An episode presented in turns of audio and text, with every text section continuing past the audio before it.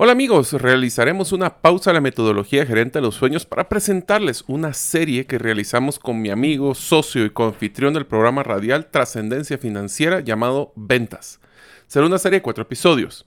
Hablaremos de cómo prospectar, cómo negociar, cómo cerrar negocios y finalmente un tema muy importante es cómo poner precios. Creo que va a ser de mucho valor para ustedes.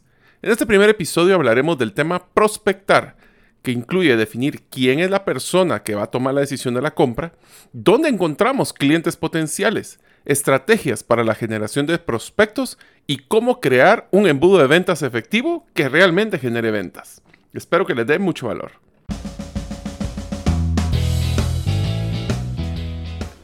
Bienvenidos al podcast Gerente de los Sueños, donde le brindamos las herramientas prácticas, competencias e inspiración para que los líderes de impacto cumplan sus sueños. Soy su anfitrión, Mario López Alguero, y mi deseo es que vivas la vida con pasión, resiliencia y templanza. Bienvenidos.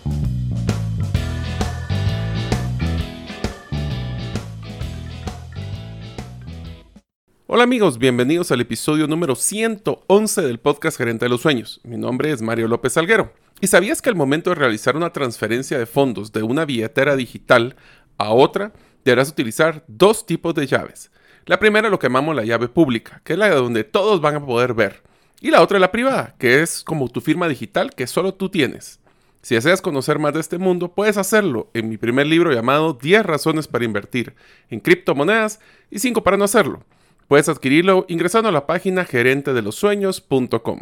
Deseo agradecerte que nos escuches el día de hoy. Si todavía no eres parte de la comunidad de los sueños, puedes hacerlo suscribiéndote a nuestros correos electrónicos, ingresando a la página gerentedelosueños.com o a través de nuestro listado de difusión de WhatsApp, enviando tu nombre al más 502, más 502 para aquellos que nos escuchan fuera de la frontera de Guatemala y el número celular 5017-1018. Repito, 5017-1018. Ventas. ¿Cómo logramos vender más y mejor? Así es, las ventas. Eh, yo me recuerdo en, los inicios, pues, siempre he estado relacionado con las ventas toda mi vida y una de las cosas que, pues, siempre escuché fue que no importa en qué parte del mundo estés, si sabes vender, trabajo tendrás. Esa era una de las frases que siempre escuché y es cierto, no importa qué tipo de situación haya, siempre hay una necesidad de vender. Vendernos como persona, vender un producto, vender un servicio. Y hoy más que nunca nos damos cuenta que nos tiraron al agua sin salvavidas. Y hoy queremos compartir un poco de ese salvavidas que se llama ventas.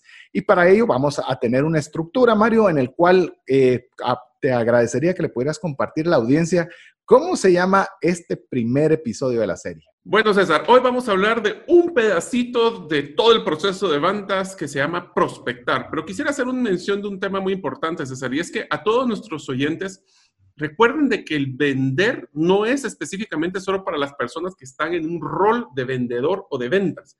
Todos vendemos todos los días. Especialmente, por ejemplo, si ustedes son de un área de, de soporte como recursos humanos, informática, contabilidad, y tienen que vender una inversión o tienen que vender, por ejemplo, un proyecto nuevo que va a ser una gran ayuda para la empresa, deben de saber cómo vender.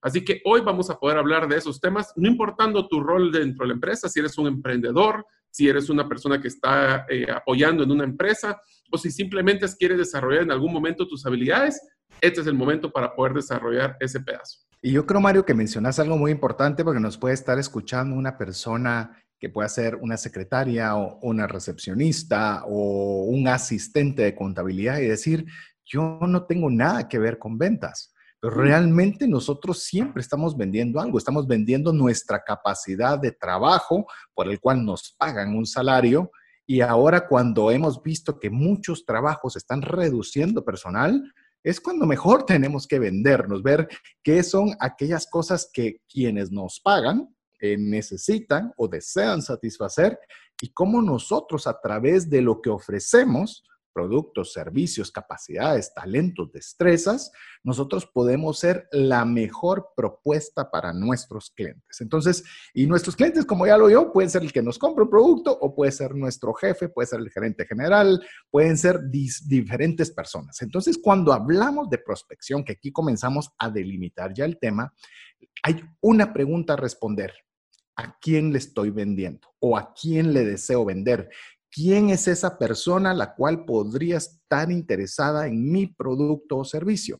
Y esa es la pregunta que debemos contestar con el tema de la prospección. Muy importante.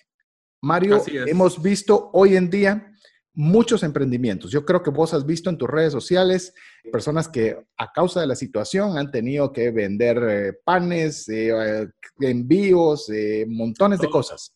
Pero yo no sé si te has dado cuenta, y es tal vez el inicio del deseo de hacer esta serie, de que muchos de ellos, al no saber vender, simple ponen, aquí hay panes, si quieren, eh, eh, ceviches, mucho gusto, y con una pena, ¿verdad? Y, y sin una estrategia, que ese es nuestro deseo, ayudarles a darles herramientas para que podamos prospectar adecuadamente, porque sin buena prospección, no hay ventas. No, y hoy sí tenemos que estar claros de algo, César, y es que en el mundo que ya cambió, que ya sabemos que todo el mundo ha cambiado, tenemos que estar claros que ahora va a ser más difícil y más fácil poder vender. ¿Y por qué digo que es difícil y fácil? Va a ser más difícil porque ahora hay muchas personas así utilizando especialmente redes sociales que están haciendo mucha publicidad. Entonces, el problema es que se está volviendo un ruido donde nuestro éxito va a ser poder sobresalir. ¿Pero por qué es más fácil? Porque si yo encuentro a ese prospecto, a esa persona y logro hablarle en una forma que sea relevante para ellos, les aseguro que su venta va a ser mucho más efectiva. Inclusive estás mencionando, y es algo que hemos mencionado de, forma privada con Mario múltiples veces, ahora hemos, debido a varios proyectos que estamos en conjunto, conversado más de lo habitual y hemos hablado mucho de los océanos azules, aquellos océanos que son poco transitados. Recientemente leí que Burger King en Estados Unidos, uno en particular, decidió, debido a, ver cómo podía encontrar un espacio para poder alcanzar, como bien decías, ese, esa atención de los posibles compradores, lo que hizo fue adornar toda su tienda de Navidad, como que estuvieran ya en diciembre, en el cual con lucecitas, con las campanitas, con los angelitos, con todo adornado en Navidad. Usted puede decir, pero ¿qué, qué estrategia más rara?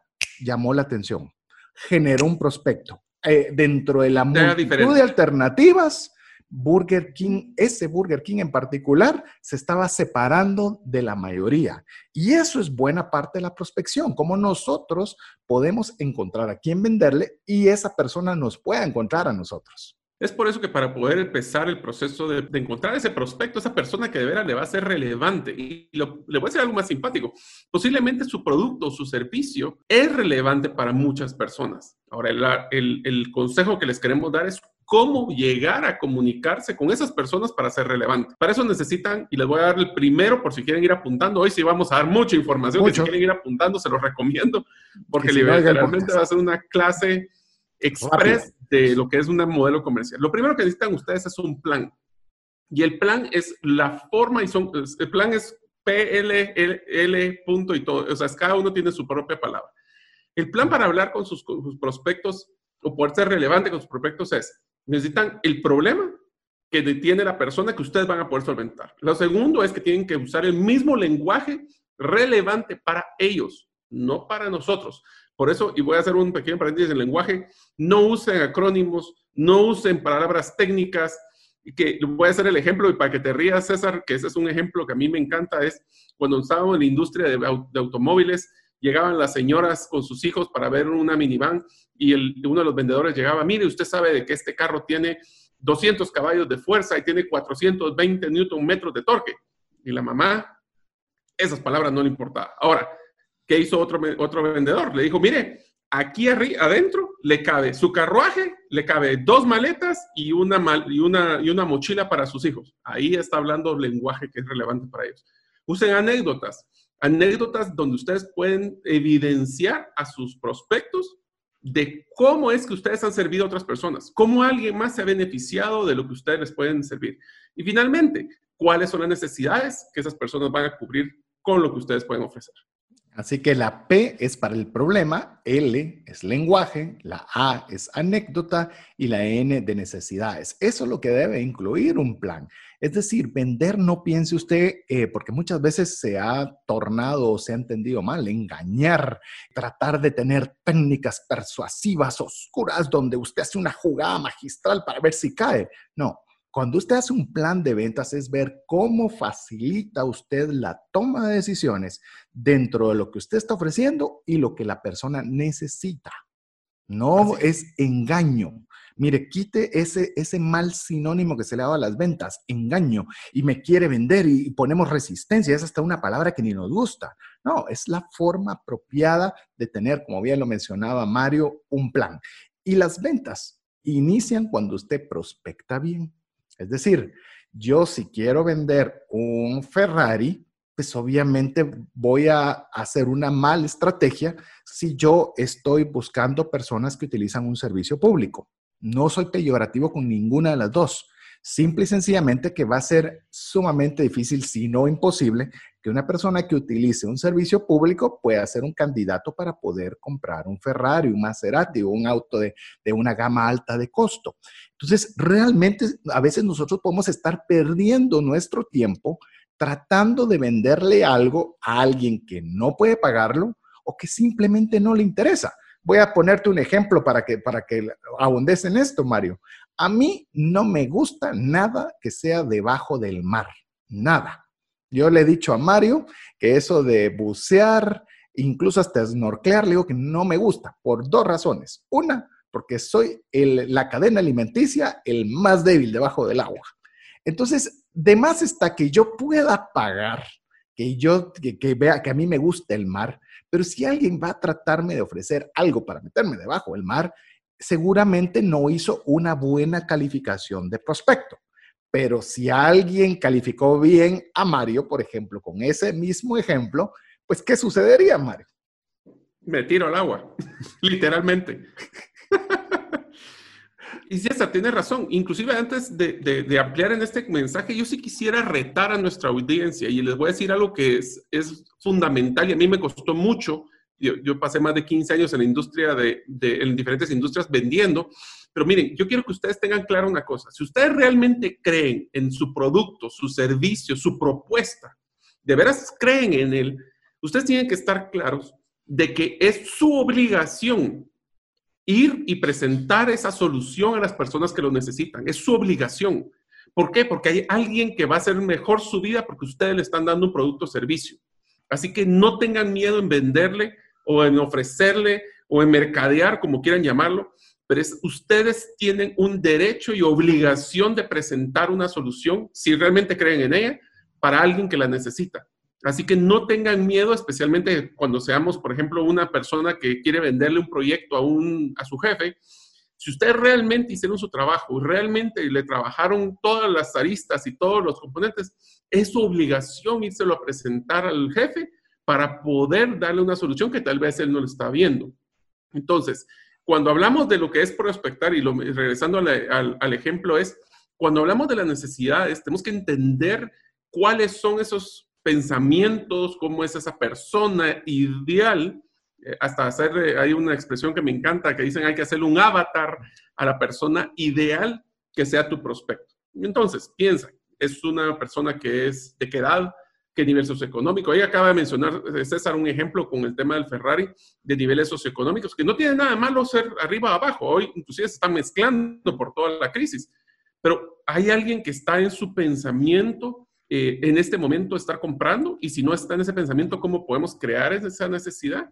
Hablemos de, pues, em, escolaridad, geografía, eh, podríamos hablar especialmente ya detalles como hobbies, como porque lo que mencionó César con el tema de que a mí me gusta bucear, pues a él obviamente lo voy a poner en un flotador arriba del agua porque ahí hace que iba a estar contento. O sea, piense, entre más piensen ustedes y le pongan casi que nombre a ese prospecto, ideal. Y no tiene, acuérdense, y yo sé que a veces vamos a entrar un tema de los mercados y todo esto, pero en que el momento que ustedes puedan ponerle hasta nombre y apellido a ese prospecto que ustedes saben que va a querer, necesita ese producto o servicio, va a ser mejor porque entonces ustedes van a poder estudiar a esa persona, aunque sea teórica, y empezar a cranear o pensar cuál es su comportamiento, dónde vive, qué, qué dónde, eh, por ejemplo, cuáles son las redes sociales que utiliza, eh, cuáles son sus comportamientos, sus intereses, qué temas le gustaría leer, eh, en dónde come, etcétera. O sea, hay tantos detalles, pero entre más específicos sea en cuál es esa persona, póngale nombre y apellido. Yo sé que suena hasta, hasta broma, pero no, viera cómo nos sirve el concepto de un avatar del cliente potencial. Porque una vez que lo tengamos, créanme que las siguientes estrategias que les vamos a decir van a ser mucho más fáciles porque lo van a validar, no solo suponer. Y ahí solo menciono el tema, recuérdense el modelo de relevancia que lo hemos mencionado anterior, lo preámbulo es no suponer, preguntar. Así es. Y, con lo que mencionabas, Mario, yo creo que es muy importante y relevante cuando nosotros comenzamos a hacer ese ejercicio, porque usualmente decimos, eh, quiero encontrar clientes. No, clientes aquel que le compró, aquel que ya pasó esa fase de venta en la cual ya le entregó un dinero a cambio de algo. Lo quiere retener. Sí, ya lo contrató en la empresa, ya tiene un puesto de trabajo, ya compró su producto y servicio, él ya es un cliente. Estamos hablando de prospectos, aquellas personas que aún todavía no, son sus clientes. y esa, esa prospección debe ser muy pensada, bien pensada. Ahora, a mí me gusta inclusive, y es una, es una idea que quiero compartirle, que es una idea que me ha funcionado y le voy a comentar brevemente al respecto, es cuando usted desglosa, es decir, tiene un producto o servicio, no importa cuál sea, y lo divide en secciones. Es como que lo cortara, como que le hiciera pequeñas, eh, pequeñas franjas de todo lo que tiene. Yo les voy a dar un ejemplo que yo puse en práctica en cierta oportunidad. Yo, por ejemplo, tengo una corredora de seguros y en la corredora de seguros hay muchos seguros y de los muchos seguros, cada seguro tiene un montón de beneficios. Entonces, en cierta ocasión se me ocurrió por ejemplo, en un seguro médico, usted dice, ¿qué vende seguros médicos? Ok, usted está en el Océano Rojo, ahí hay N cantidad de personas colocando seguros médicos de todo tipo, perfecto. En su momento lo que se me ocurrió fue ver qué beneficios particulares y si había la posibilidad de que ese beneficio en particular le gustara a determinado sector en particular.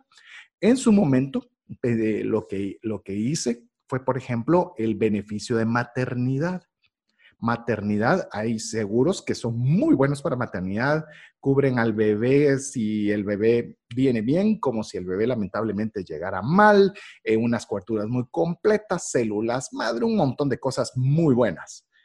Y decidí por qué no enfoco esto para las personas, las mujeres que se vayan a casar y que tengan pensado tener hijos en uno, dos, tres años. Y comenzamos a hacer un mercadeo solo sobre esto. Y mire, fue interesante ver que las personas creían firmemente que no estaban comprando un seguro médico, sino un seguro de maternidad. Y mire, tan bien estructurado fue que luego de tener a sus hijos no podía hacer que se mantuvieran en el seguro porque ellas tenían tan clara la idea que habían comprado el beneficio de maternidad que los demás beneficios ni le importaban. Una breve rápido sobre esa misma vía. Hay seguros médicos que cubren deportes de alto riesgo y no todos los, los seguros médicos cubren deportes de alto riesgo. Entonces, ahí decidí, ok, veamos en el caso de enduro, automovilismo, em, bueno, todos, parapente, los que fueran complicados y difíciles, buceo, eh, también equitación, por mencionarte otro, es considerado alto riesgo, y buscar eh, el decirles este beneficio en particular, es buenísimo buscar asociaciones de buceo, asociaciones de equitación, asociaciones de motoenduro y demás. Y usted se da cuenta de que no necesita vender 50 mil ideas. Es decir, para ellos esa idea es la que importa y las 49.999 resultan ser adicionales. Entonces usted puede ver de su producto, su servicio, sáquele 20, 30, 50, 10 beneficios particulares y vea a quién le puede interesar cada una de esas microsecciones, no el todo en general. ¿Sabes qué? Lo que me gusta del comentario que estás haciendo, César, es que refuerza el concepto de sea diferente, no sea genético. Ahorita acabamos de empezar el programa hablando de, y voy a hacer un ejemplo porque es lo más fácil, restaurantes. ¿Qué vas a vender? Tacos. Ok, ceviches. Ok, estás entrando a un mercado donde todo el mundo te va a competir con un precio posiblemente. El, éxito de poder prospectar bien es ser relevante. ¿Y cómo soy relevante? Siendo específico, entrando al detalle, entendiendo, y ahora voy a entrar al siguiente tema que teníamos, era quiénes son las personas, y aquí voy a usar un, ejemplo que me encanta, que es, recuerden de que la, en una compra pueden haber muchas personas involucradas.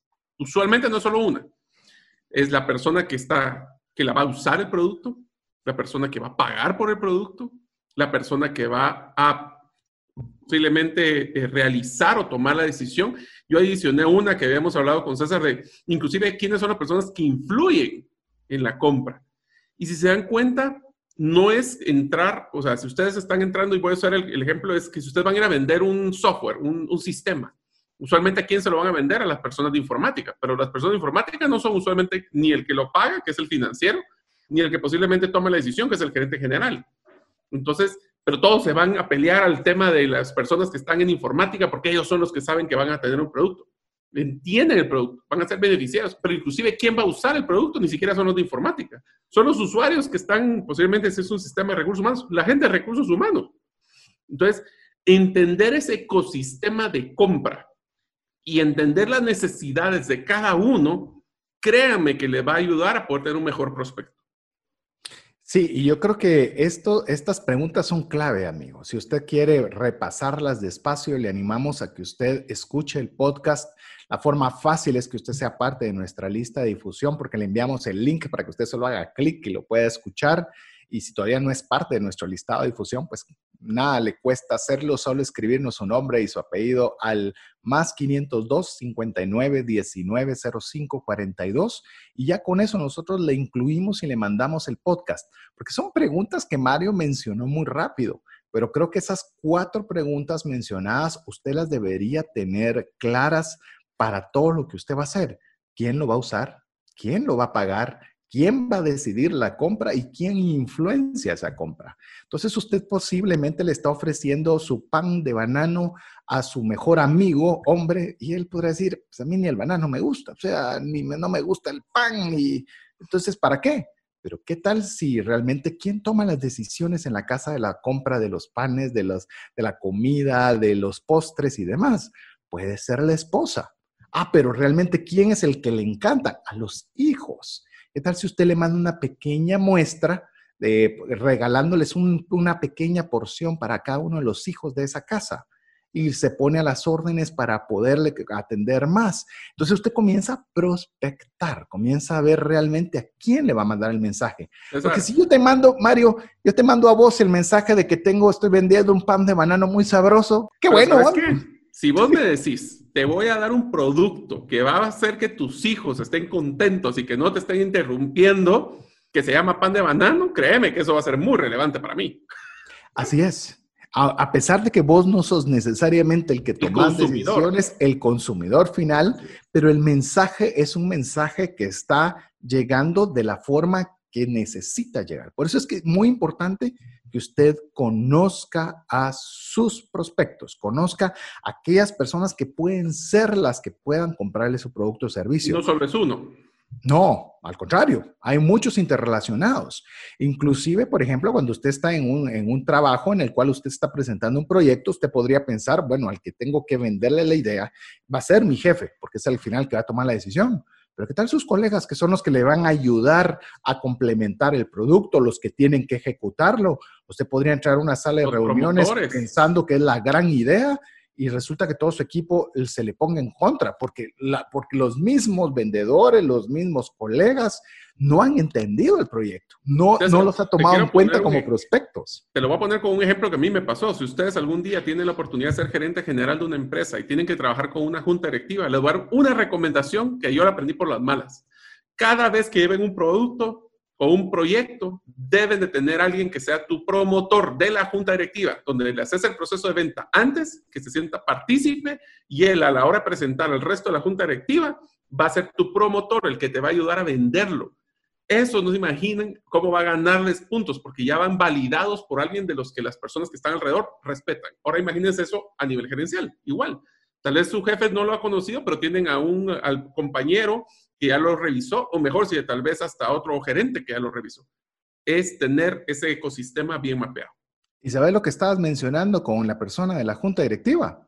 él es tu prospecto, al que tenés que venderle la idea, porque sin ese prospecto no hay venta. No pasas a la otra. Eh, exacto. Entonces, bueno, estamos apenas calentando motores. En unos momentos continuaremos con el episodio. ¿Sabías que hemos desarrollado tres talleres que podemos impartir de forma presencial o híbrida y que pueden crear un gran impacto en acelerar tu negocio? Estos talleres son el modelo de Storybrand, cómo podemos simplificar nuestro mensaje para separarnos de la competencia y así cerrar más negocios.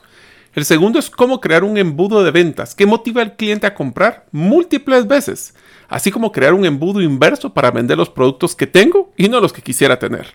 Y finalmente el programa de cultura de relevancia, cómo lograr que todos los miembros de la empresa se comprometan con nuestra estrategia y lograr así llegar a nuestros objetivos que nos proponemos en el negocio. Todos los talleres se imparten de manera práctica, con guías del participante y tareas para que ejecutemos lo aprendido y no solo tengamos otro webinar.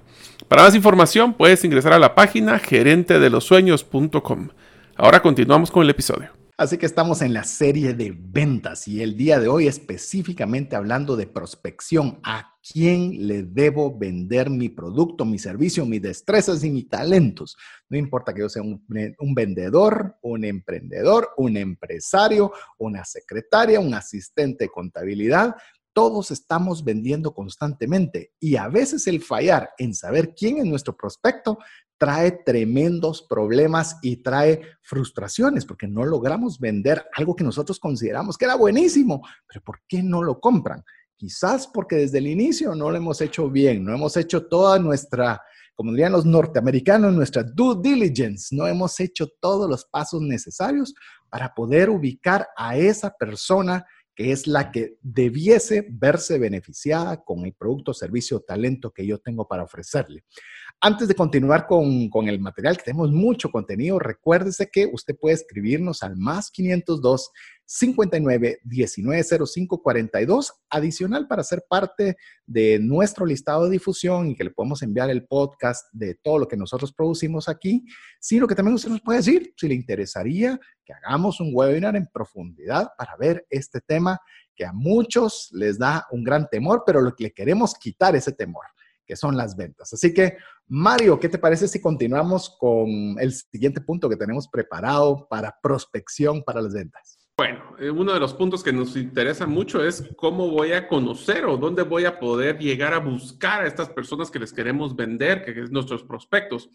Y la primera pregunta que podemos hacer es, bueno, ¿y a quién conozco de mi círculo de influencia que podría ser ese avatar, ese prospecto ideal porque sería interesantísimo validar desde la comunicación hasta los canales que voy a utilizar con esa persona que es de confianza, seguramente porque es de mi círculo de amigos, que podría darnos retroalimentación. Regreso al punto de relevancia, no suponer preguntar, y si entre más usted pregunte a sus diferentes, y no solo va a hablar de círculo de influencia, a sus prospectos en general, y vaya validando, yo les diría, la primera, las personas que han sido sumamente exitosas en ventas, no crean que a la primera logran pegarle y es un hit, y van un hit para, para adelante y hacen millones.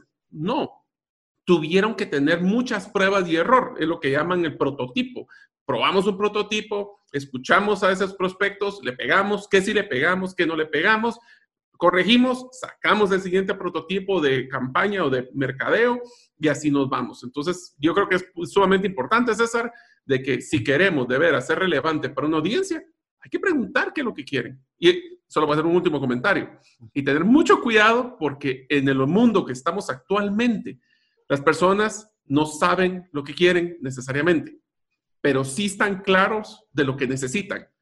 Entonces, tenemos que entrar a la necesidad que vamos a cubrir, no necesariamente porque todos queremos casas, carros, sueldos, puntos. Pero ¿qué es lo que necesitamos en este momento? Ahí es donde entra el hacer el due diligence que mencionaba César anteriormente y preguntarle a las personas qué es lo que necesitan, no necesariamente lo que quieren. Incluso les voy a dar un ejercicio muy sencillo. Mire, todo lo que estamos hoy hablando, usted está escuchando. Mi consejo es que lo escuche y luego oiga el podcast, pero con papel y lápiz. Porque mire, le voy a decir algo, hacer un listado de prospectos o saber quién es mi prospecto, lo tiene que anotar porque se le puede medio ocurrir algo, pero si no lo anota, no sirve de nada. Una de las primeras cosas que a mí me enseñaron para hacer en el tema de ventas y la prospección era hacer un listado de 100 conocidos. Mire, eso era absurdamente difícil. Mire, súper difícil. ¿Qué, cómo conozco yo a 100 personas? Y todavía ponerle características y si es casado, no es casado, qué le gusta, qué no le gusta. Y era un, un proceso muy laborioso. Hoy se lo voy a poner muy fácil. ¿Cuántos amigos tiene usted en Facebook? ¿Cuántos? O sea, vaya a su red social y dése cuenta. Según yo, soy muy selecto con mi Facebook personal y le puedo decir que tengo cualquier cantidad de personas. Ahora bien, suponga usted que tiene 300 personas, 500, hay personas que tienen 5000, ¿verdad? Porque hasta 5000 le permiten las redes personales, pero supóngase usted que tiene 100, esos mismos 100 usted puede sacar todos los nombres y sabe qué es lo interesante. Usted va al perfil de cada una de esas personas y le dice si es casado, mira las fotos de cuántos hijos tiene, sabe qué series de televisión publica, sabe todo de esa persona. Entonces usted puede tener un prospecto calificado en el cual usted pueda poder tener, decir, esta persona le podría interesar, tiene dos hijos pequeños o se acaba de casar, ¡pum! Entonces hay que venderle un seguro para maternidad, seguro de gastos médicos para maternidad, no para ahorita, pero como ya lo estarán planificando para entre un año, dos años, pero tú lo puedes tener. Ah, ve que alguien está haciendo enduro, ah, le puedo ofrecer un seguro para eh, deportes peligrosos. Pero usted lo que tiene que hacer, mire, es que a veces nos metemos en, las, en Facebook y redes sociales solo para ver qué están haciendo, pero véalo como prospección ah, y, saque las características, vea qué postea, qué es lo que más postea. Postea fotos de su familia o postea de comida, o porque si ve que postea pues, un montón de platos de comida y usted está vendiendo comida, pues resulta que puede ser un prospecto interesante para usted. Entonces ahí puede obtener muchísima información sumamente fácil. Así es, y vas a poder entender, sacarle provecho a tu red social, y no voy a hablar red social como un app, a tu grupo de personas que conoces por medios digitales. Súmale a eso que puedes hacer lo mismo en LinkedIn, que es otra herramienta ya para un nivel profesional. Súmale a eso que tienes, por ejemplo, Instagram, ahí es un modelo más gráfico, pero igual puedes ver que está posteando las personas. Hasta TikToks, ahora que es una nueva plataforma. O sea, utiliza las redes sociales para tu beneficio. Eh, voy a usar, te voy a contar un, proyecto que a mí me apasionó hace mucho tiempo, César, y que te va a hacer eh, recordar todo lo que he mencionado de los seguros. Yo siempre soñé de que un banco o una institución financiera hiciera un modelo de venta de vida a las personas. ¿Qué quiere decir esto? Exactamente lo que vos decías. Yo voy a empezar y esta es una, esta es una campaña que me va a llevar 30 años. Es una campaña donde yo empiezo con los jóvenes de 18 años y perfilando cuándo es que se van a casar, cuándo van a interesar su carro, cuándo es que cuando ya se casan, en cuánto tiempo, dos, tres años más o menos van a tener su primer hijo, eh, en qué momento ya están pensando en invertir, en qué momento van a querer cambiar de carro, en qué momento nos agarra la depresión de los 40 y queremos cambiar un carro para una moto.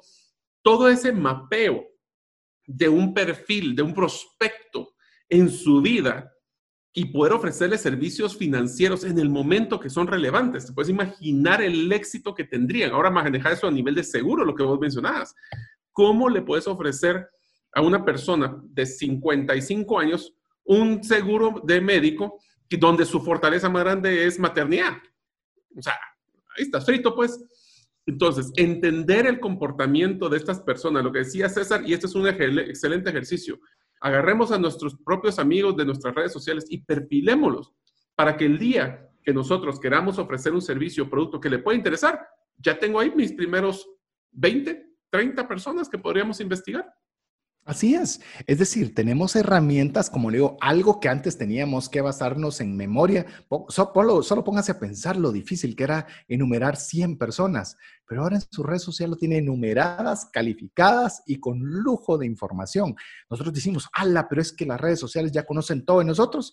Pues aprovechemos nosotros también esa oportunidad para perfilar mejor un prospecto, alguien que usted, su servicio, su talento podría ser algo importante para usted.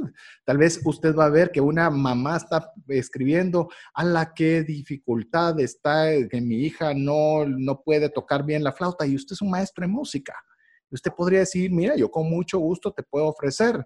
O decir, ala, qué, qué difícil esta inactividad, cómo me hace falta el gimnasio. Y usted quizás es una persona que puede ser un coach en ejercicio, hacer un personal trainer. Pero eso se necesita tener, mire, cuando usted prospecta, significa que abre todos sus sentidos. Comienza a oír, a ver, a percibir porque usted está viendo posibles prospectos. Todavía no hemos entrado a la negociación, porque tampoco estoy diciendo que usted va a sediar a la persona. Ya vamos a hablar de la negociación, pero hoy por hoy es a quién le vendo, dónde encuentro esas fuentes de personas que puedan comprar lo que yo estoy ofreciendo. Eh, algunos ejemplos que hemos preparado para usted que le vamos a ir detallando, por ejemplo, grupos sociales. Los grupos sociales es algo que, por lo menos yo, no sé si antes de que lo, te lo conversara, Mario, pero algo que me hizo ver Pat Flynn en uno de sus libros, lo que son, por ejemplo, los grupos de Facebook. Quiero decirle que nosotros como proyecto tenemos creciendo con buenas lecturas, creciendo con buenos, eh, con buenos videos, que son grupos que abrimos que han crecido casi de forma orgánica, pero lo hicimos como una herramienta para seguir ayudando a las personas, pero no de una forma tan intencional como podrían ser los grupos. Le doy un ejemplo rapidito. Por ejemplo, este autor que se llama Pat Flynn en su libro Superfans dice que él tiene sus grupos de Facebook, que es algo que le gusta mucho, y dice que a veces que no sabe de qué tema conversar. Entonces él busca, por ejemplo, dinero. Y al poner en el buscador dinero dentro de su grupo, va a ver todas las conversaciones relacionadas con dinero. Entonces ve lo que las personas están hablando sobre el dinero. Entonces, de todas esas comunicaciones, él sabe, ala, si algo le preocupa a las personas es, por ejemplo, vender. Entonces voy a hacer un curso, voy a hacer un podcast, voy a ofrecer servicios para cómo vender. Y él sabe que va a tener éxito porque una gran cantidad de personas están hablando de eso. Entonces es una excelente forma de prospectar los grupos de Facebook. Otra más, Mario. Inclusive, solo para complementar, si quieren ustedes también encontrar dentro de Facebook opciones para ver si de veras ese producto o servicio está, tiene potencial, es interesantísimo que ustedes estén revisando cuando se metan a su, a su listado, a sus noticias de Facebook, cuáles de las noticias le están saliendo pagadas. Yo sé que es molesto a veces estar viendo anuncios, pero pónganse a pensar, busquen ustedes en el buscador de Facebook. Eh, ceviches, que puede ser uno, vean en dónde se está promoviendo los ceviches. ¿Por qué es importante esto? Porque si las personas están gastando dinero en publicidad, es porque el producto se está vendiendo. Si ustedes ponen ahí ceviche de murciélago, en Guatemala seguramente no va a aparecer nada. Eh, razones obvias. China tal vez. bueno, en China tal vez sí, ¿verdad? Pero aquí en Guatemala no. Entonces, esos, ese tipo de, de sensibilidad en dónde se está moviendo el dinero va a ser importante, porque entonces vas a poder ver que no necesariamente tienes que entrar, y eso es algo bien interesante en tus prospectos, César, no tienes necesariamente que ser el primero en entrar a un mercado, pero sí tienes que ser el que esté mejor diferenciado. Inclusive te digo que ni siquiera tenés que ser el mejor. Porque obviamente, y esta parte de las, preguntas que siempre salen en toda clase magistral es, ¿cuántos creen que hay, pues, hay un servicio de McDonald's, lo voy a mencionar, que, dije, que tenga la mejor hamburguesa? Muy probablemente la gran mayoría les va a decir, esa no es la mejor, pero ¿por qué vende más? Porque tiene un diferenciador. Tiene varios, pero, pero tiene algo bien marcado. Nosotros a veces decimos, ¿cómo voy a ofrecer esto si hay alguien que es mejor que yo? Hay alguien que cobra menos que yo, alguien que es más conocido que yo, y ahí es donde entra donde nosotros tenemos que buscar nuestro diferenciador. Inclusive les puedo decir algo, la gente muchas veces compra el producto o servicio que escucha u oye. Es decir, puede ser que haya miles, ¿sí? Pero yo escuché de Mario y, Mario me apareció en, entre publicidad, pues resulta que a él le voy a comprar. Hay muchos, sí, pero no los escuché, no los vi, nunca supe que existían, pero a Mario se lo vi. Entonces, él, voy a preguntarle a Mario y si Mario es hábil en el episodio 2 que vamos a hablar de la negociación, pues muy probablemente voy a contratar mis servicios con él. Así es, entonces no solo tenemos que estar presentes, sino que nuestro mensaje tiene que ser claro y que las personas lo entiendan más rápido. La gente no quiere gastar neuronas ni energía en tratar de entender una propuesta compleja, hagámosla simple. Una de las, estrategias, y de nuevo, no vamos, esto es un, programa que no nos da tiempo para entrar a mucho detalle, pero les recomiendo que se metan a una, en su página de internet, a una página que se llama Google Trends, es T-R-E-N-D-S, Google T-R-N-D-S. ¿Qué es lo que van a encontrar ahí? Es un buscador que les dice Google dónde se está comportando las diferentes eh, palabras claves que ustedes podrían asignar. ¿Qué quiere decir esto? Pueden colocar, voy a decir en broma para mantenerlo, pero ceviches de murciélago y ver si hubo comportamientos de incremento o no incremento. El ejemplo que pueden colocar para jugar con esta herramienta es poner coronavirus. Coronavirus van a poder ver que hay un incremento en búsquedas impresionante en el caso de César, voy a poner un ejemplo, si buscan Mundial de Rusia, posiblemente en la fecha que te fuiste, ahí hubo un incremento fuertísimo. Entonces, ¿qué es importante ahí ver? Es ver si se está teniendo conversaciones en Google de los productos y servicios. Ahora, ahí en esa plataforma, no, no voy a entrar mucho detalle, pueden ponerlo por país, entonces no tiene que ser así todo el mundo porque ahí se pierde, pero en Guatemala podemos ver si los productos y servicios que ustedes están encontrando o queriendo atacar o vendiendo están teniendo esa inercia para ver si es un mercado potencial interesante y si ahí en ese mercado tendrán prospectos o no. Inclusive mencionaste brevemente también y vale la pena regresar un poco con el tema de la publicidad, por ejemplo, la publicidad en Facebook. Eh, muchas veces decimos queremos vender, eh, yo qué sé, X cosa que es para niños y lo ponemos para toda la ciudad de Guatemala. Eh, no, eh, incluso esas plataformas permiten segmentar de una forma muy específica que decir, quiero que llegarle a que sean ciudades, establecí que la que toma las decisiones de la compra de ese producto o servicio son para hijos y es la mamá, entonces busco personas, madres que estén entre esta y esta edad, calculando que los hijos estén en los rangos de edad que mi producto o servicio satisface, en los cuales estén en la ciudad de Guatemala o que puedan estar en, en, Quetzaltenango o en, en el lugar que usted desee, pero cuantas más factores usted le pueda poner, va a ser más sencillo que pueda llegar el mensaje exactamente a la persona que necesita o busca su servicio. Eh, en esto lo uno a que usted se pueda unir a grupos, foros y todo lo relacionado con lo que usted ofrece. Hay grupos que son impresionantes la, la, fuerza que tienen y cómo mueven una comunidad muy grande en la cual usted pueda contribuir en el cual usted pueda obtener también prospectos. El prospecto idealmente va a ser no solo el que usted tiene bien calificado, pero aquel que lo busca a usted, no que usted lo anda persiguiendo. ¿Y cómo hace para que alguien lo busque? Pues imagínese cuando usted estaba con el tema que, que le gustaba una persona, ¿verdad? Le decía algo por ahí, le dejaba una notita, comenzaba a hacer algo y de repente reaccionaba y entonces poco a poco iba ese coqueteo, iba esa, esa, esa fase de enamoramiento. Pero a veces nosotros queremos entrar en un foro y de una vez, cómpreme porque yo quiero tal cosa pero si ni te conozco, lo más probable es que lo van hasta expulsar del grupo. Entonces usted comience a buscar generar prospectos. Eso es lo que de alguna forma podemos hacer, como lo pueden ser también los grupos de WhatsApp. ¿Cuántos grupos, Mario, cuántos grupos de WhatsApp estás vos? Pero mejor pregúntame cuántos grupos de WhatsApp me quiero salir. O sea, realmente son muchos. Lo interesante es ver los grupos que tienen temática. Porque sí, hay grupos de cuando me gradué del colegio, de cuando me gradué la universidad, pero los grupos temáticos son los interesantes. Porque, por ejemplo, una de las cosas, y voy a utilizar un ejemplo como el que nosotros tenemos, tenemos un grupo de WhatsApp de trascendencia financiera eh, que ustedes pueden ser partícipes, eh, mandándonos un mensaje al teléfono que siempre nos recomienda César, pero lo interesante ahí es si ustedes en algún momento quisieran entender sobre temas de finanzas, adivinen qué van a hacer. Entenderlo a través de todas las publicaciones que se están realizando a través de trascendencia financiera. Lo interesante es ver la conversación, qué temas relacionados están saliendo.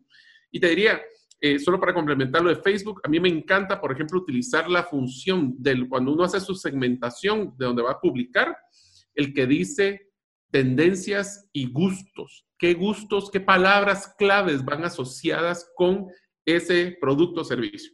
Sí, yo creo que eh, las redes sociales tienen, como bien decía Mario, una, algo muy bueno y algo muy negativo en estos tiempos. Lo negativo es que obviamente están sobresaturadas, hay sobre cantidad de, de oferta, pero también es algo bien interesante, la gente está conectada. Entonces, lo que usted publique, si logra hacerlo bien para la prospección, puede ser probable de que capte la atención. Yo me recuerdo antes de todo lo que era temas de pandemia, si yo le escribía a alguien por su red social, tal vez me escribía en el mismo día o tal vez me escribía otro día. Hoy le puedo escribir sábado, domingo a las 7, a las 8, a las 9 de la noche y las respuestas son automáticas, ya sea porque queremos oír qué dijo el presidente, porque queremos eh, eh, conversar sobre cómo vamos a abrir la empresa o lo que sea, estamos conectados. Entonces tenemos que aprovechar nosotros a tener y agregar valor en el tema de la prospección a través de esos medios sociales. Hay uno bien interesante, también otra alternativa de prospección y es una, y es una que creo que tiene muchas aristas que vale la pena que la conversemos. Los famosos influencers, las personas que tienen influencia. Yo le voy a decir algo porque voy a, voy a expresarle algo que tengo a favor y en contra. Seguramente hay personas que, que, sí pueden influir y sí nos pueden propiciar prospectos de mucho valor, pero a veces nos dejamos llevar de cuántos seguidores tienen en sus redes sociales. Con Mario estuvimos en una actividad X en la cual pues obviamente eh, se nos había invitado para una inauguración de una actividad y nos decían, y ahí están los influencers, si vieran, tiene no sé cuántos miles que los siguen en sus redes sociales. Y aparecían algunos jovencitos, jovencitas sacándose fotos y, y diciendo que estaban en ese lugar. Y yo te puedo decir, Mario, con todo respeto, no sé los detalles, pero estoy seguro que no les generaron quizás nada de ventas porque realmente el influencer es esa persona, no el producto que está diciendo, porque solo puede decir, aquí disfrutando la vida en este evento, aquí no sé qué. Pero, por ejemplo, nosotros hicimos eh, con ellos, a través de diversas actividades, hicimos una actividad en la cual generamos quizás récords históricos de ventas y nosotros no tenemos la mayor cantidad de seguidores en redes sociales. ¿Qué es lo que yo le quiero decir? Una persona que tiene influencia es aquella que las personas escuchan. Y esa, es una persona. Así es, que oyen y dicen, si Mario está hablando de ventas, yo le creo a él y que lo que él me diga, yo lo creo. Ese es tener una persona con influencia. Entonces, no paguen por gusto por un influencer solo porque tenga 20 mil seguidores. No significa que sean buenos prospectos para ustedes. No estoy diciendo que todos sean así. Simplemente usted tiene que hacer su labor de ver si a las personas que está llegando ese influencer son los prospectos que a usted le interesan para su negocio. Así es. Y yo lo dirigiría con una forma fácil para que todos nos entiendan este concepto. Es tirar un escopetazo donde yo tiro un abanico de a ver qué cae o con una mira láser yo voy al quien creo que sí va a poder comprar. ¿Qué quiere decir esto? Los influenciadores pueden haber muy buenos que tengan 10 mil, 100 mil personas, pero realmente qué tanto ellos van a poder ayudar a que mi mensaje pegue y que tenga un llamado de acción para que me compren. Porque de que el mensaje puede diluirse, tal vez ellos pueden hacerlo muy bien, pero que ellos logren crear un call to action, se llama una acción para poder comprar es otra historia. Yo preferiría tener una persona que tiene mil seguidores, pero todos esos seguidores son mi nicho de mercado, a tener alguien que tiene 100 mil y a ver qué pasa. ¿Sabe que cuando... Producto y servicio, ¿verdad? Sí, ¿sabes cuándo funciona el escopetazo? Si dado caso tenés la fortuna de que Cristiano Ronaldo, Leonel Messi o cualquiera de estos que tienen cientos de millones de personas que lo siguen, eh, hicieran un tuit a favor tuyo, pues obviamente en millones algo seguramente vas a recibir. Pero cuando los números son relativamente bajos, y bajos me refiero, pueden ser miles, pero cuando son muy dispersos o una actividad muy separada, es donde nosotros tenemos que ser muy cuidadosos. Eh, uno, antes de que vayamos a mensajes importantes que tenemos para usted, ¿qué tal Amazon? ¿Por qué Amazon, mi estimado Mario? Ok, Amazon es algo que es bien interesante. Primero, tiene la misma filosofía de lo que hablábamos en Facebook. Vean cuando, primero agarren en Amazon o en eBay o en alguna de estas plataformas de venta en línea y pongan su producto o servicio. Ahí les van a aparecer tres cosas. Le van a aparecer productos similares a los de ustedes, servicios relacionados, desde servicios pueden ser libros, pueden ser hasta cursos en línea, puede haber de todo en Amazon. Y tercero, que es el más interesante, es también dónde está invirtiendo el dinero en el mundo en los diferentes temas. ¿Qué quiere decir esto? Pongamos el ejemplo de trascendencia financiera. Yo pongo finanzas personales en Amazon y me van a aparecer los libros seguramente primero, pero también hay personas, primero ahí van a encontrar los influenciadores. O sea, y ahí encontraron dónde van a estar los influenciadores. Número uno. Segundo es qué temas están saliendo. Y aquí les hago una recomendación. Agarren de los libros más nuevos a los más viejos. ¿Por qué? Porque también tienen que tener mucho cuidado de que a veces hay libros muy buenos, pero tal vez ya están un poquito pues, desactualizados. Entonces traten de agarrar los más nuevos a los más viejos. Y tercero es cuando metan, y este es el más, el, el consejo más interesante de todos. Cuando escojan uno de los libros, métense a los comentarios y vean qué son las cosas que las personas dicen del tema, del libro, del comentario, me encantó, no me encantó, este tema me encantó más. Y ahí pueden ir encontrando un cascadeo de información de, quiénes son las personas que están tomando los temas y cuáles son los temas más relevantes que se crean en esa discusión. No voy a añadir mucho a lo que ya mencionaste, Mario, excepto una cosa más. Vea el índice de cada uno de esos libros y va a ver qué temática es la que están tratando. Y le voy a dar un consejo más para los que somos de habla hispana. Mucho del contenido que podemos encontrar es en inglés. Muy poco de ese buen contenido se traslada en español. ¿Y qué tal usted si agarra de ahí esas ideas en las cuales usted puede comenzar a distribuir ese material para poder conseguir prospectos de calidad en base a buen contenido, el mejor contenido disponible en el mundo. Esperamos que usted la esté pasando tan bien como la estamos pasando nosotros. Es un tema apasionante. Yo sé que para algunas personas intimidante, pero ¿cuál es el deseo de trascendencia financiera? Que lo que sea difícil, complejo o incluso que se pueda ver como extraterrestre, traerlo a trocitos y plasticina uno, muy sencillo y que tenga herramientas prácticas, rápidas para ponerlo en acción. Eso es lo que nosotros queremos y el día de hoy arrancamos la serie Ventas con el tema de prospección. ¿A quién le vamos a vender? Recuerda que usted nos puede escribir al más 502 59 19 05 42 si desea ser parte de nuestro listado de difusión, donde entre otras cosas le estaremos enviando el link del podcast lo cual es bueno si usted se da cuenta porque vamos a velocidad un poco rápida y así usted pueda ir, escucharlo, ponerle pausa, agarrar papel y lápiz para sacar el máximo contenido posible. Lo estamos llenando de muchas cosas que puede implementar sumamente rápido pero a veces por la velocidad y por no tener el papel y el lápiz a mano, es que a veces no nos tomamos el tiempo para poderlo hacer. Mientras usted nos escribe, nos envía su nombre y su apellido, también le agradecemos si usted nos puede indicar si le gustaría que hiciéramos lo que es un seminario relacionado para mejorar las destrezas de ventas. Así que si usted quiere que hagamos un webinar relacionado a ese tema, pues fantástico, usted puede escribirnos al WhatsApp más 502 59 19 05 42. A ver, Mario, sigamos con el tema de prospección. Una de las, ya, ya, hemos estado viendo varias formas de cómo encontrar a este prospecto que pueda comprar nuestros talentos, nuestros servicios, nuestros productos, pero también hay algo que también es una, una arista interesante para encontrar prospectos dónde están comprando actualmente las personas que ofrecen ese mismo producto, servicio, talento, porque se está vendiendo.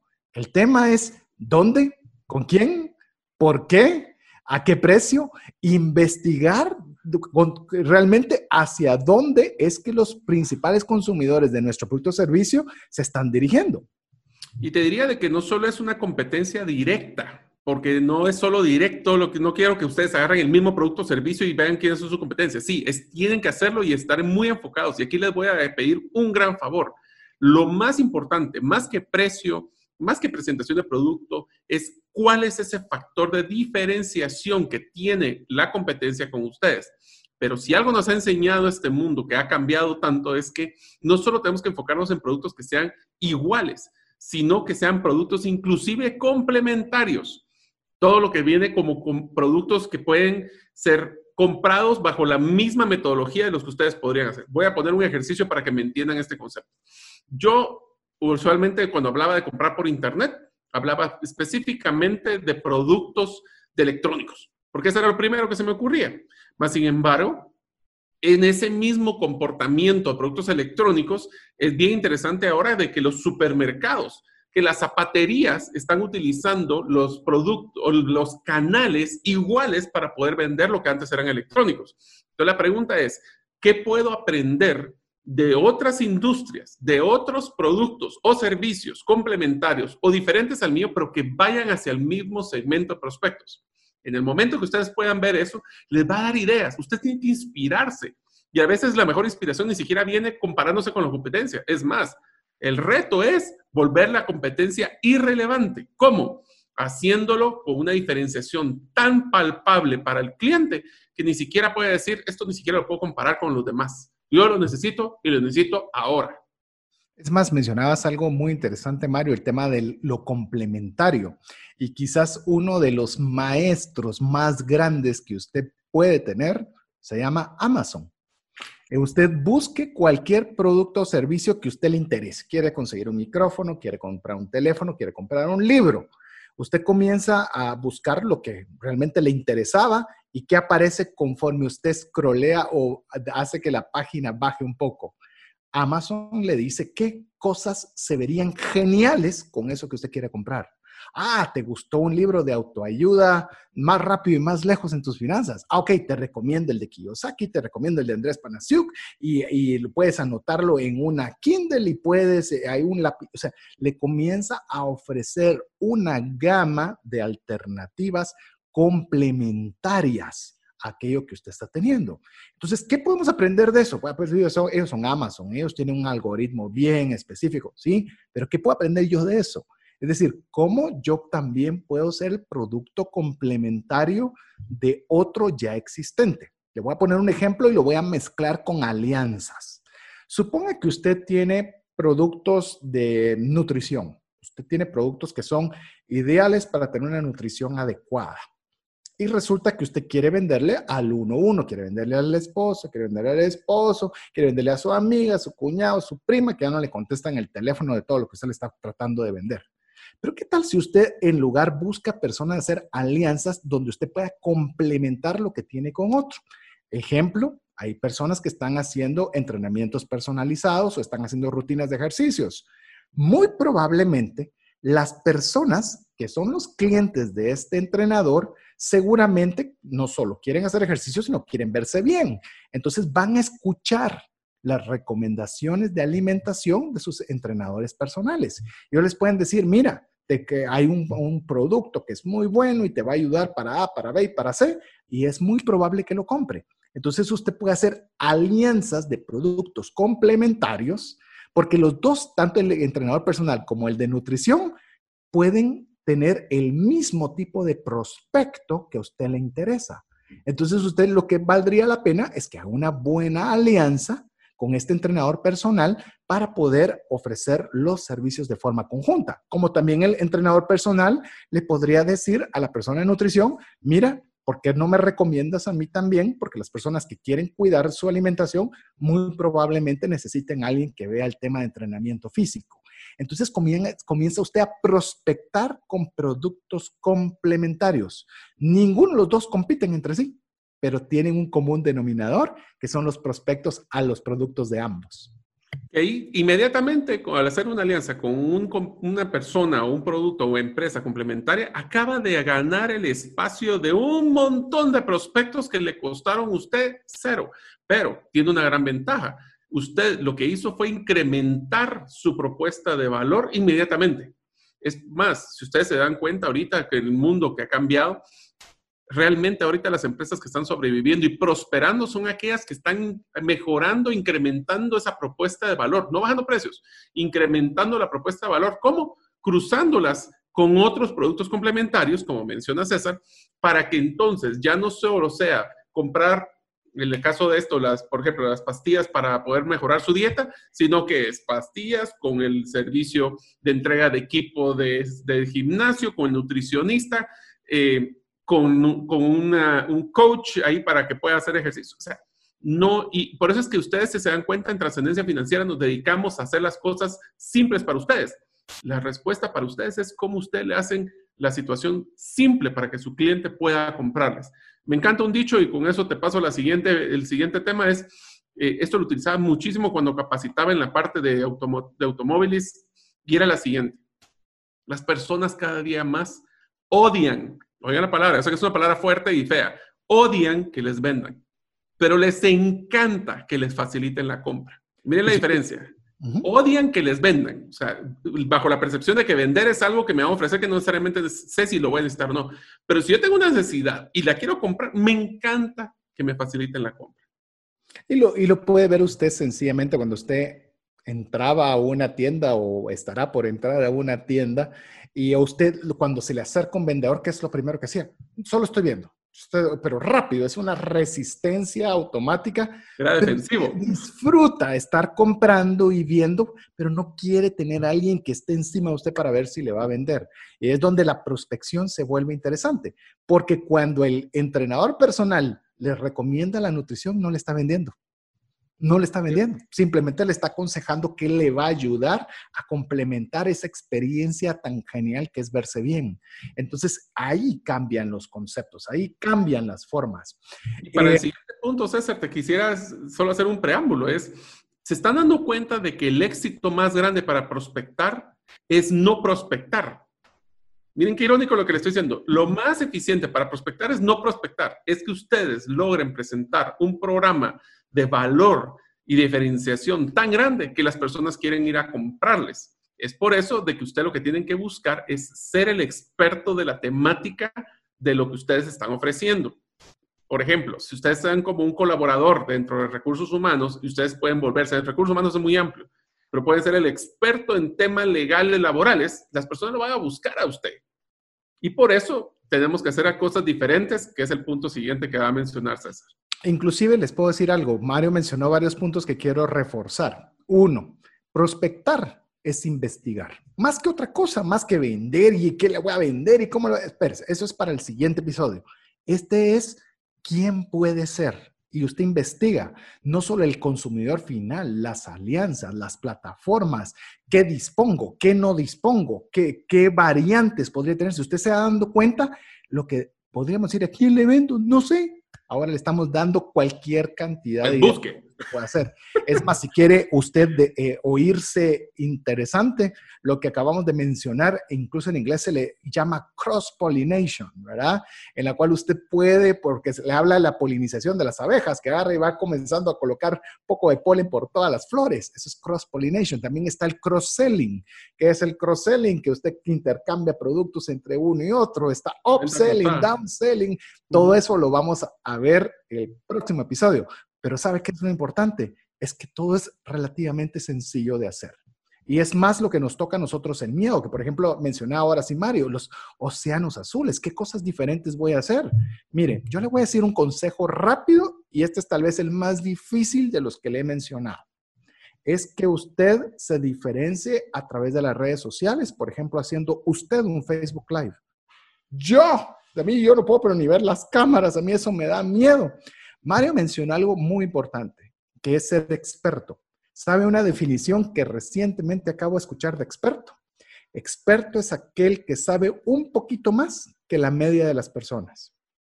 Y a veces nosotros pensamos experto solo el que sale en CNN, que sale eh, como aquel microbiólogo que sale en Suecia, ¿no?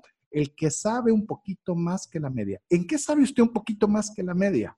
Si, por ejemplo, usted es un carpintero, seguro sabe mucho más que yo de ese tema. Eh, yo puedo ser un completo ignorante en temas de carpintería y usted, con lo poco que cree que sabe, sabe más que la mayoría. Usted es un experto.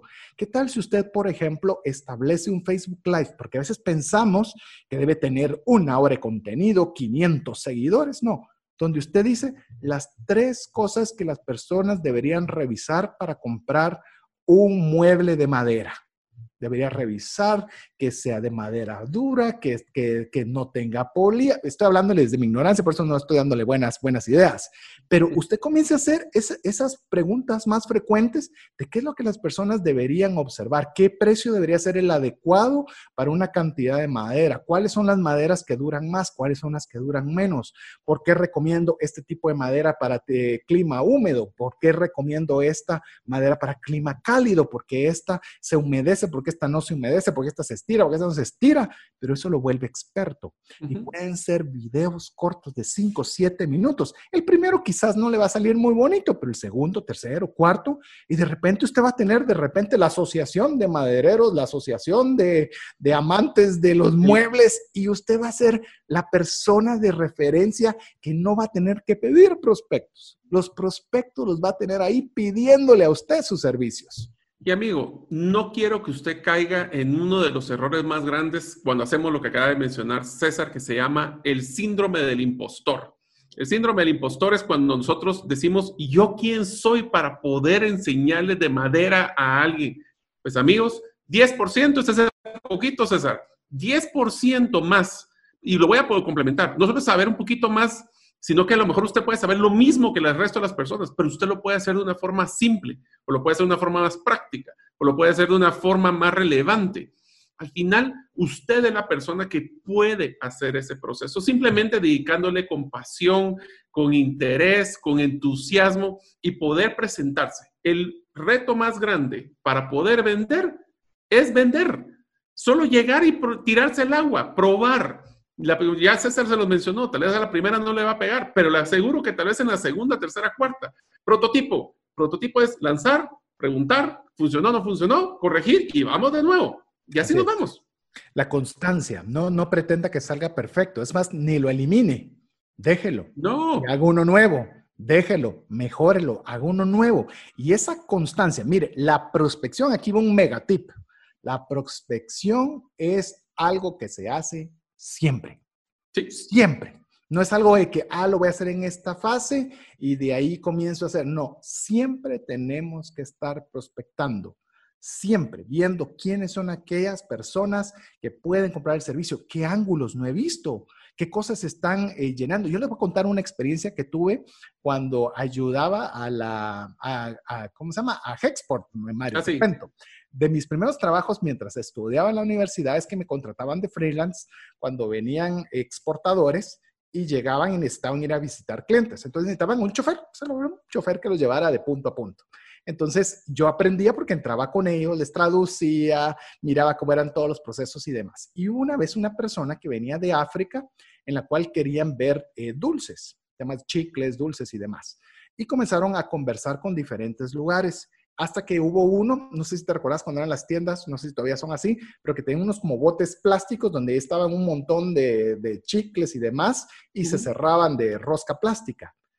Eso era más importante para estas personas de África que los chicles y dulces, porque para ellos era muy valioso el, el envase porque era algo que lo consideraban más valioso que el producto que iba adentro. Era la ganancia adicional, eran los chicles y los dulces, más que el, embalaje en el cual iba. Entonces, cuando usted comienza a prospectar y comienza a hablar con personas y comienza a hacer preguntas, preguntas, Mario lo mencionó así muy rápido, pero por eso le decimos que usted debe bajarle la velocidad cuando escuche el podcast donde usted hace preguntas y cuando oye esas preguntas, el embalaje es importante. Yo que lo quería mandar en XY, exacto, en sobres, o lo quería vender un unitario, porque eso, eso, eso se da, se ve mejor. Pregunte, ¿por qué es que lo compran? ¿Qué es el valor agregado? ¿Qué le representa? Al que ya le compró, decirle por qué me compraste, qué te gustó, contame, te di el ceviche, el pan, el, ¿qué, te gustó? ¿Hay algo que pueda mejorar? ¿Qué creerías que.? No, fíjate que a mí me gustó mucho porque yo que cuido mucho mi salud, me di cuenta que no es muy dulce y usaste esos elementos naturales a las personas que se cuidan la salud. ¿Quiénes son aquellas personas que están haciendo ejercicio, que quieren cuidarse? Y le hace un mensaje diciendo, si tú te cuidas tu físico, tu salud y quieres verte bien, pero quieres darte un gusto sin afectarlo, yo tengo un producto para ti. Ahí hace clic en las personas. Ahí está usted prospectando. Cuando usted pregunta, prospecta. Y por eso, amigos, regresando al tema de los océanos azules que mencionaba César, debemos de estar enfrente de las personas. Se recuerdan, las personas compran con lo que ven.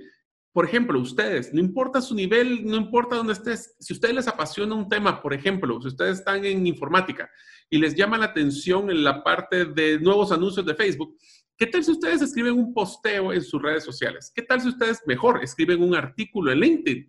¿Qué tal si ustedes de repente se animan, como lo que ha hecho César o como he hecho yo, que les mandamos un artículo a alguna prensa?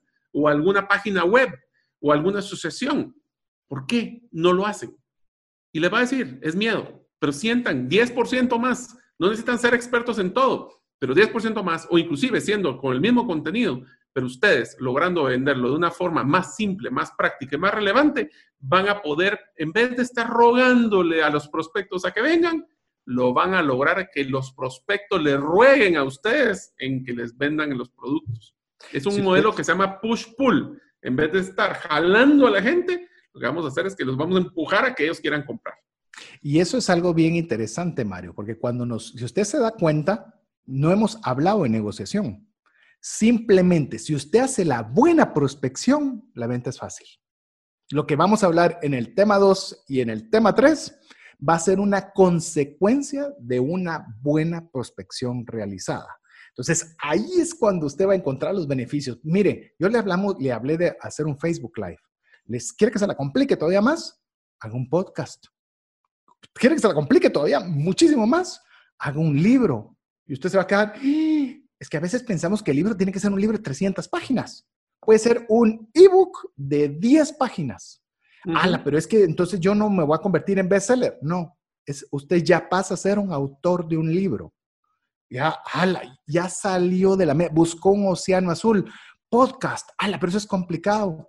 De hecho, estamos con Mario con la inquietud, ¿verdad, mi estimado Mario? De, de, de a ver si hacemos un curso, webinar, todavía no lo tenemos seguro, para ayudarles a las personas a hacer un podcast. Ala, pero ¿cuántos, ¿cuántas descargas? No, usted ya puede presentarse como una persona que tiene un podcast. ¿Cuántos tienen un podcast? Muy pocos. Uy, Eso ya se convierte en un océano azul, Mario.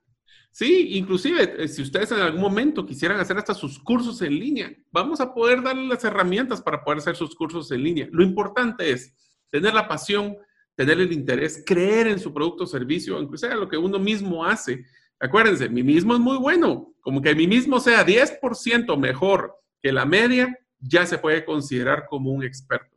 Así que ustedes por eso... Perdón, Mario, ibas a mencionar, disculpa. No, no, tranquilo, solo que para eso tenemos que, de nuevo, tratar de buscar a las personas que ese mensaje relevante, segmentar lo más posible, especialmente cuando posteamos en redes sociales y si es que queremos promocionarlo, enfóquense en segmentación. La riqueza está en los nichos. Eso lo hemos platicado con César muchas veces. The riches on the niches. Ese dice esto en inglés. A ver, mire, no queremos terminar esta fase de prospección sin algo que es muy importante, que los norteamericanos le llaman el elevator pitch, que es, si usted entra en un ascensor, imagínese cuando usted entraba a un ascensor y cuando usted entraba en ese ascensor y se encontraba con una persona y le dice, ¿a qué te dedicas?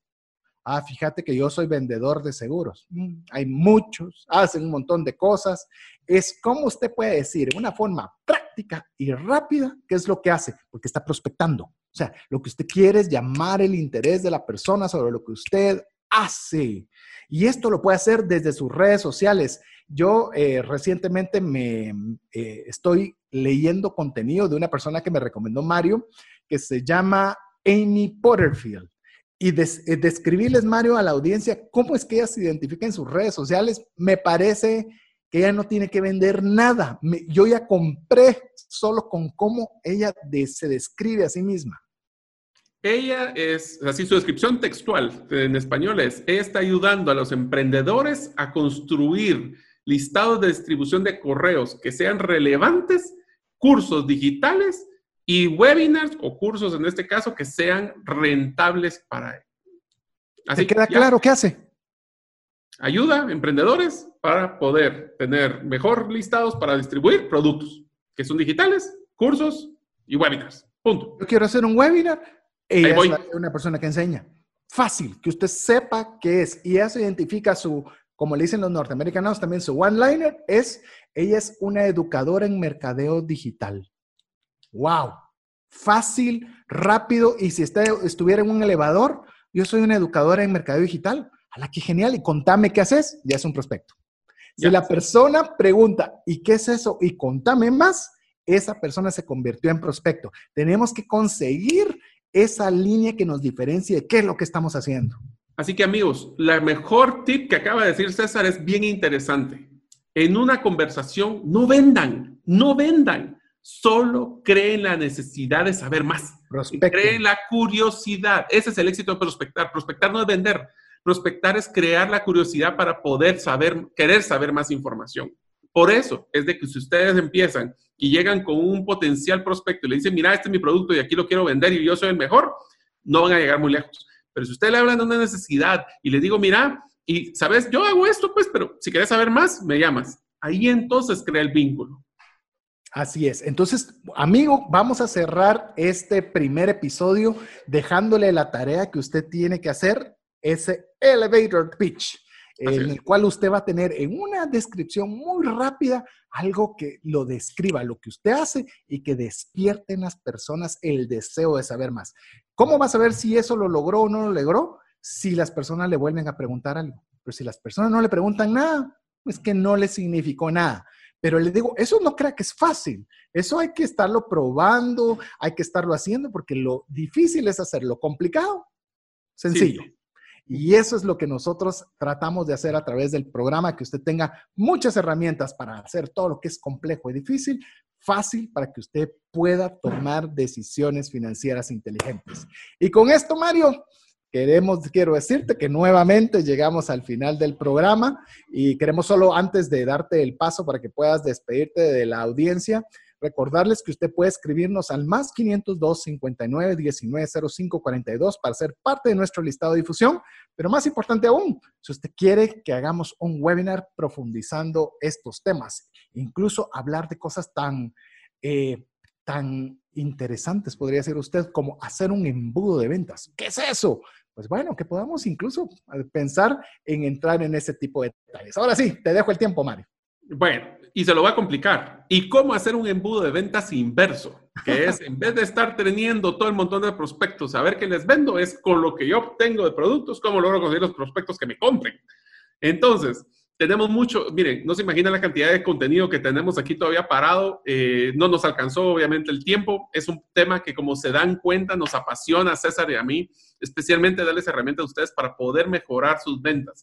Y es más, Espero que todo lo que hayan apuntado también les sirva para poder venderle a su esposa o esposo cualquier iniciativa que tengan. ¿eh?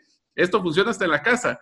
Así que espero que haya sido contenido. Nos quedamos cortos, pero les prometemos que vamos a tratar de que en los próximos programas ir complementando y saliendo, porque vender es vida. Y créanme, dejen de vender, mejor creen la necesidad y que la gente los busque y les compre. Gracias por escuchar el episodio de hoy de Gerente de los Sueños. Recuerda que para lograr cumplir tus sueños, solo debes de ponerle fecha y tomar acción. Las notas y material complementario de cada episodio puedes encontrarlo en la página gerentedelosueños.com. La música que han escuchado es Feeling Good de Kevin MacLeod y pueden encontrarla en incompetech.com. Hasta la próxima y que sigamos haciendo nuestros sueños una realidad.